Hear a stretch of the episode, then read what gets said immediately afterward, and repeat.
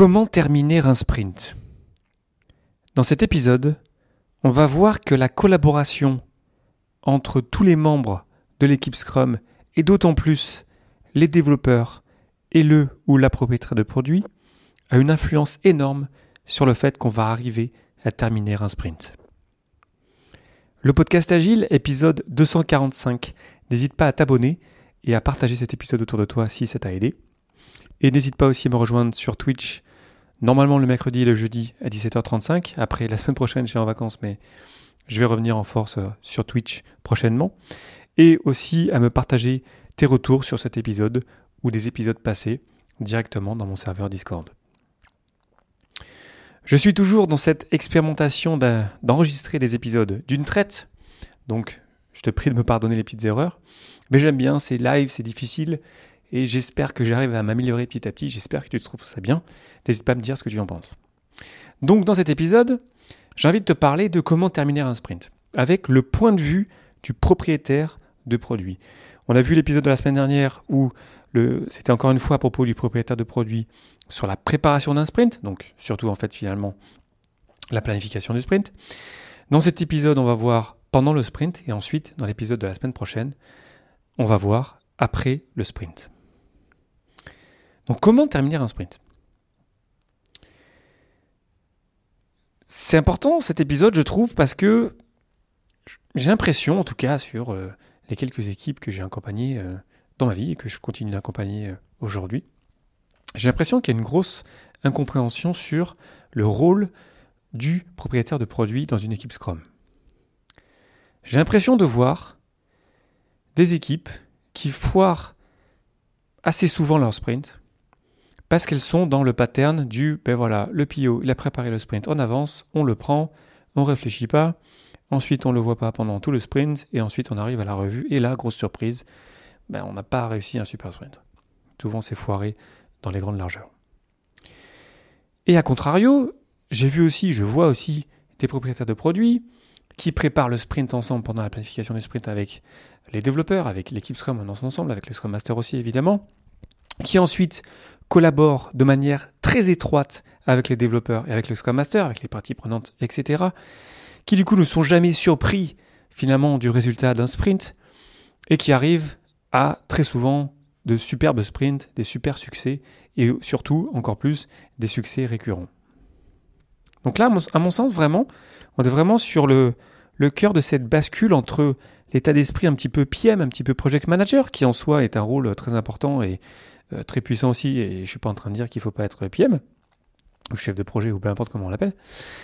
Mais dans le cadre d'une équipe Scrum, ce dont on a besoin, c'est d'un PO ou d'une PO c'est-à-dire de quelqu'un qui a cette vision produit et qui, tous les jours, est avec les développeurs, parce que le PO, il est dans l'équipe de développement, euh, dans l'équipe Scrum, pardon, et parce qu'on est ensemble tous les jours, mais tous les jours, on va arbitrer, en tout cas, le PO va peut-être arbitrer, va prendre des décisions, va négocier, va aider, va supporter, et du coup, en fait, le sprint ne peut que bien se passer, parce qu'il n'y aura aucune surprise à la revue. On saura, jour après jour, si en fait on va y arriver. Et si on sent qu'on va pas y arriver, ben on va ajuster les choses. On va inspecter et adapter, utiliser la mêlée quotidienne.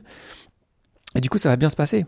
Donc en soi, si vraiment on respecte les rôles et les responsabilités des développeurs, du Scrum Master et du propriétaire de produit, si vraiment on comprend l'esprit de Scrum, un sprint est vraiment inratable.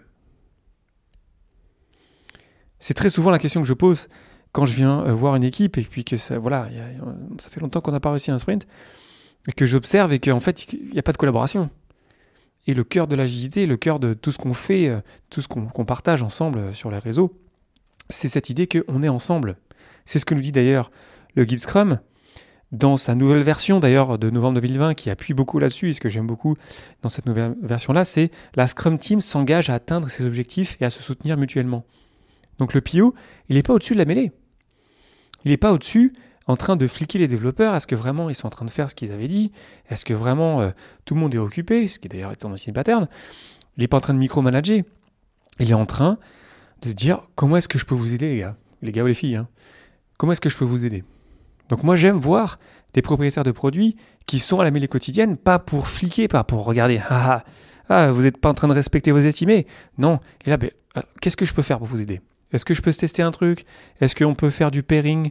Est-ce que vous voulez que je clarifie ça? Donc être dans l'accompagnement, dans la collaboration. Et c'est comme ça que ça va nous aider, c'est comme ça qu'on va arriver à de meilleurs résultats. Donc le propriétaire de produit est dans les tranchées, tout comme la Scrum Master. Tous les jours, il est là.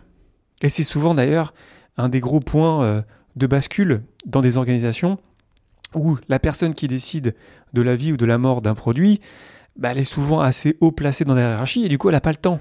Et du coup en fait il n'y a pas de PO. Il n'y a personne qui a ce pouvoir de décision. Du coup, on assigne quelqu'un qui est PO, mais en fait, voilà, cette personne-là, malheureusement, n'a pas le pouvoir de décider sur la vie du produit. Elle est peut-être présente au jour le jour, mais à chaque fois, il faut aller euh, remonter dans la hiérarchie pour avoir les décisions. Donc là, il faut casser ça, il faut vraiment rendre cette personne-là qui a du temps, parce que je dirais que c'est le plus important quand même, qui a du temps, qui a 100% hein, d'ailleurs dans le produit, hein, évidemment, hein, c'est beaucoup de travail. Et je pense que tu t'en rends bien compte, évidemment, avec tout ce que je partage dans cette série de trois épisodes sur le PO. C'est pas un boulot qu'on fait comme ça une journée par semaine. Donc avoir quelqu'un qui peut décider, qui est empowered pour décider, c'est-à-dire que vraiment, il, peut décider de la vie ou de la mort du, du produit, d'une feature, d'une fonctionnalité. Et c'est comme ça qu'on va arriver à respecter aussi cette personne-là, parce que du coup, on va avoir quelqu'un qui a une vision pour lui, et on va avancer vers cette vision produit-là. Alors bien sûr, on va s'appuyer sur les utilisateurs, sur des, vraies données. Mais il faut qu'on ait quelqu'un qui, ait cette force-là, qui, qui puisse prendre les décisions. Donc avoir le temps, avoir le temps pardon, et pouvoir prendre euh, des décisions. Je l'ai déjà dit, voilà, euh, l'équipe Scrum partage des objectifs communs, donc du coup ça veut dire qu'on peut pas, euh, si on est le sponsor, venir voir le PO et taper sur les dos du PO parce qu'on n'y est pas arrivé. C'est ensemble, on est responsable ensemble et c'est très important qu'on ait cette notion de euh, collective ownership, c'est-à-dire qu'on est responsable ensemble parce que si, c'est pas le cas, bah, du coup en fait voilà, en tant que développeur, en tant que Scrum Master, je m'en fous si on y arrive, parce que de toute façon, ça va, on va taper sur le PO, donc moi je m'en fous. Et c'est aussi pour ça que c'est très important, à mon sens, qu'il n'y ait pas de lien hiérarchique que ce soit entre le Scrum Master, les développeurs et euh, le PO. Parce que dès l'instant où, voilà, si je me comporte d'une manière ou d'une autre, je peux peut-être me faire euh, juger et ça peut me retomber plus tard dessus euh, via mon bonus personnel, si malheureusement on a des bonus personnels au lieu de bonus collectifs, bah, du coup ça peut engendrer des comportements qui vont pas nous aider à mieux collaborer. Donc avoir vraiment un respect des rôles, il n'y a pas de lien hiérarchique, hiérarchique pardon, entre aucun de ces rôles. Comme ça, la collaboration n'est pas faussée comme ça on se contrôle sur, on se concentre sur nos objectifs communs et on collabore et on est juste focus là-dessus. Donc si je revenais à mon histoire de, de PM à PO, dont je parlais un petit peu la semaine dernière, j'aurais envie de le phraser comme on passe de contrôler à collaborer par exemple, ou de pousser, pousser pouvoir plus plutôt à arbitrer du coup, ça veut dire qu'il faut comprendre que euh, ça sert à rien de pousser hein, sur des développeurs. Hein. Pousser pour plus de travail, euh, euh, ça ne marche pas en fait dans le contexte, par exemple, informatique, ou en tout cas dans, du, dans un contexte complexe. Et d'être, de passer d'être au-dessus de la mêlée à être dans les tranchées. Donc être, on est ensemble, on est dans la même galère, et c'est ensemble qu'on va trouver les meilleures solutions. Qu'est-ce que je peux ajouter là-dessus? Oui, voilà, j'avais écrit un truc. La meilleure recette pour euh, rater un sprint, c'est de forcer un scope sur les développeurs et les laisser seuls pendant le sprint. Voilà, c'est vraiment la meilleure recette. On veut foirer un sprint, euh, on partage pas, on collabore pas, ça va évidemment pas très bien se passer. Et puis, enfin et surtout, moi, les meilleurs PO que, j'ai connus, que je connais, euh, c'est au-delà d'être PO, d'avoir une vision produit, d'avoir le temps de pouvoir décider, etc. Ok, ça, on l'a compris. C'est que ce sont d'excellents collaborateurs. Et ils voient au-delà du sprint ou du produit. Ils comprennent que ça sert à rien de pousser les gens. Ils comprennent que ça sert à rien de faire un sprint euh, difficile ou de rattrapage. Ils comprennent bien que c'est un mauvais calcul à long terme et que en soi, en fait, finalement, ça va plus faire de mal que de bien. Et donc, j'aimerais bien voir moi plus de PO comme ça qui ont cette notion.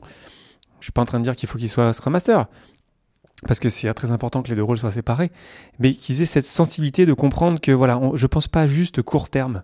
Je pense un petit peu long terme. Et surtout je respecte les personnes avec qui je travaille. Et du coup je vais pas pousser à plus, je vais pas essayer de rajouter des trucs dans le sprint, je vais pas essayer euh, finalement de, sacrifier les personnes avec qui je travaille dans l'intérêt de, mon produit. Je sais que ça paraît évident, ça paraît vraiment genre euh, bisounours un petit peu ce que je raconte là, mais en vrai ça marche bien de se respecter, en vrai ça marche vraiment bien de collaborer. Et puis enfin, peut-être pour une, espèce de prochaine étape, souvent aussi j'observe que les meilleures équipes Scrum, en fait elles se connaissent bien, les personnes, les humains se, connaissent bien. Je connais aussi des équipes où, euh, des, équipes qui travaillent ensemble depuis des années, hein, où il y a le PO qui n'a jamais parlé à certains développeurs ou qui connaissent à peine leur prénom. Il n'y a pas vraiment de, voilà, de, collaboration. On voit bien qu'en fait, ils n'ont pas beaucoup collaboré parce qu'en fait, ils ne se connaissent pas très bien en tant qu'humains. Donc moi, ce serait quelque part mon premier réflexe de dire, attends, vas-y, on va manger tous ensemble. On va créer un, espace de partage, d'échange. On va essayer de se connecter en tant qu'humain parce que c'est comme ça aussi que ça va, que ça va nous aider pardon, à mieux collaborer. Voilà, alors la semaine prochaine, je te fais un épisode sur l'après-sprint. Ça va être intéressant aussi. Je t'invite à me dire ce que tu penses directement euh, de cet épisode bah, sur les réseaux sociaux ou dans mon serveur Discord où tu veux. N'hésite pas à me rejoindre sur Twitch quand je reviens en force après ma petite semaine de vacances. Je te remercie infiniment pour ton attention et tes réactions. C'était Léo Daven pour le podcast Agile et je te souhaite une excellente journée et une excellente soirée.